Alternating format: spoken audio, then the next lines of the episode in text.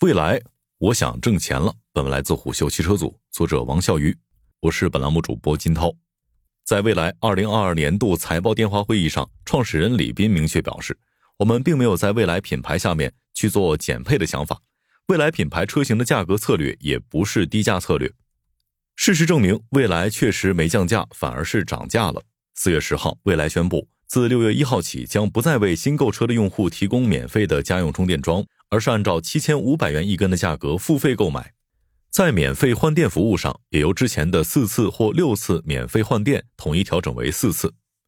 让我们来算一笔账：原本不准备安装家用充电桩的用户，每月就多了两次免费换电。假设用车七年，每次换电一百三十元。如果在六月一号之前买车，最多可以省三万元。可是如果在这之后买车，未来就逆势涨价了。李斌在沟通会上坦言，当大家都在疯狂卷价格的时候，我们还是认为卷服务、卷价值更重要。我们希望未来有一个可持续的商业模式，能够给大家提供更好的服务，给大家进行一种服务价值的创造。在各种降价手段不断出现的今天，未来似乎正在玩一种很新的营销方式。别人降价促销，未来反而是缩减权益，跟用户谈钱，讲长期价值。可是现实情况却是。在权益缩水的情况下，订单数量竟然增长了。蔚来汽车联合创始人秦力红在沟通会上明确表态：，蔚来今天提供的是免费换电服务，换电是门槛，而服务创造的是惊喜。换电在未来一定是会全部收费的，这只是时间的问题。免费烧钱谁都会，所以我们的着眼点不在免费上，而是要把换电的门槛做高，服务做好。在二零一九年八月二十四号，蔚来推出了终身免费换电服务。在未来换电体系内，首任车主自驾前往换电站均可享受终身免费全国换电服务。在李斌看来，免费换电的逻辑，一方面是给用户一些权益，另一方面是培养用户的换电习惯。假如你使用未来的时候送了终身免费换电的权益，那么再换未来的时候，终身免费换电的权益还是可以延续的。但随着用户规模的扩大，免费换电的次数不得不砍掉一部分。二零二零年十月。未来对免费换电权益进行了调整，时隔两年多的时间，未来再次对换电权益动刀。这次权益调整之后，购买未来 ET 七、EC 七、ES 七、ET 五的首任车主将不再获得免费提供家用充电桩的服务，而是需要付费购买，而且每月免费换电次数也统一调整为四次。与之前类似的是，给权益退坡留了过渡期，凡是在二零二三年五月三十一号之前。支付定金购买上述车型的首任车主权益依旧保持不变，仍可享受免费家用充电桩，并且按照是否装家用充电桩享受每月四次或六次的免费换电。这一举措短期来看显然是为了提高销售量。在宣布换电权益退坡后的三月，未来交付量一路高涨，从九月还不到四千辆的销售量涨到十二月七千辆的高位。同样的招数，未来打算再用一次。今年的前三个月，未来的交付量进入了瓶颈期，甚至因为月交付量始终在一万辆左右徘徊，被戏称“未一万”。李斌在沟通会上也调侃自己，后面每个月还是一万的话，我跟力宏就要找工作去了。除了为了提高销售量，本质上权益调整还是因为免费实在是太烧钱了。在李斌看来，免费换电权益下调两次，企业的长期支出会有所减少，同时这也是长期财务计划的一部分。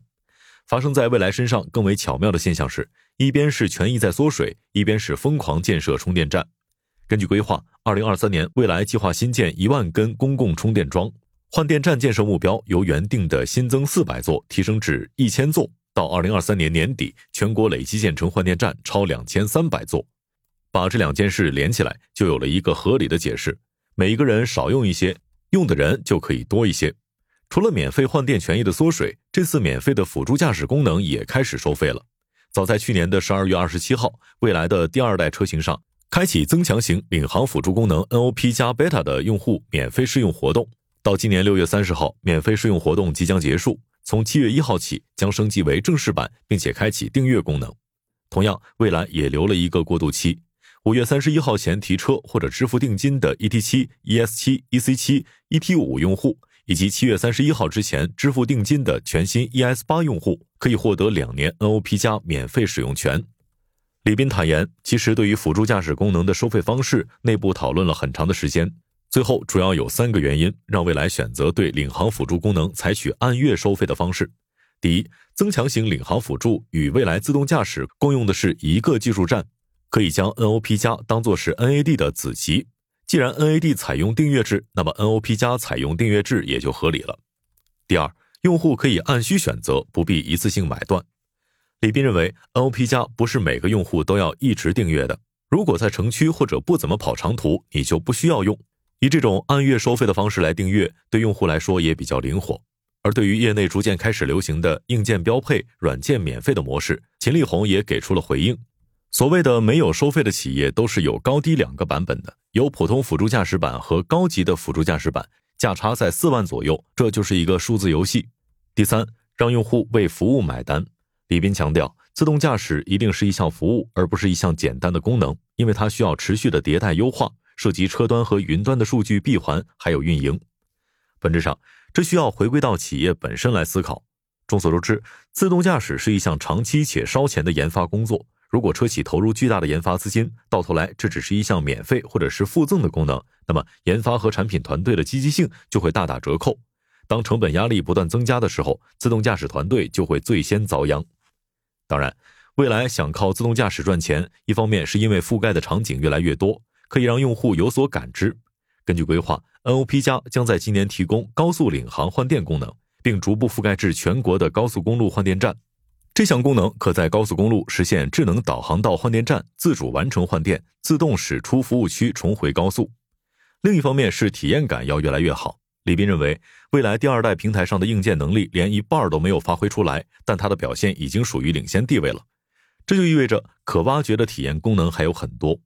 最后，李斌还拿特斯拉的 FSD 的体验作为对比。特斯拉从2018年发布 FSD 到现在也过去五年了，我们一直都只是听，但是实际上只要在中国体验过的，大家也知道它的水平。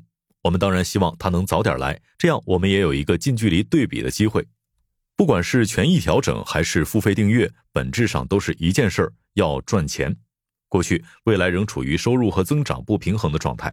李斌在沟通会上也坦言，去年研发投入了一百零八亿，现在每个季度三十到四十亿。很多研发投入在当下是看不到结果的，需要明年、后年。但如果你今年不做，未来也就没有办法收获，这是一个基本的套路。当这种入不敷出的情况放在其他企业身上的时候，大概率会走降本增效的套路，比如先裁员，然后砍服务。但未来的策略不同，是研发不能停，基建不能停，用户服务更不能停。李斌认为，我们更看重的是体系化效率，不是一提效率就要减人。我们还是希望现有团队能够有更多的产出。有些产出今年可以看到，有一些产出明年可以看到。总的来说，就是目标更清晰了。这或许就是未来对长期主义的理解，不靠粗暴的降价卖车，也不靠简单的降本增效，而是让企业支出的每一分钱都有回响，让用户花的每一分钱都有价值，最终形成未来自成体系的产品竞争力，并且拿下更大的市场份额。正如李斌所言，从长期竞争来讲，二百万辆是生死线，长期没有办法到二百万辆，很难去经营。商业洞听是虎嗅推出的一档音频节目，精选虎嗅耐听的文章，分享有洞见的商业故事。我们下期见。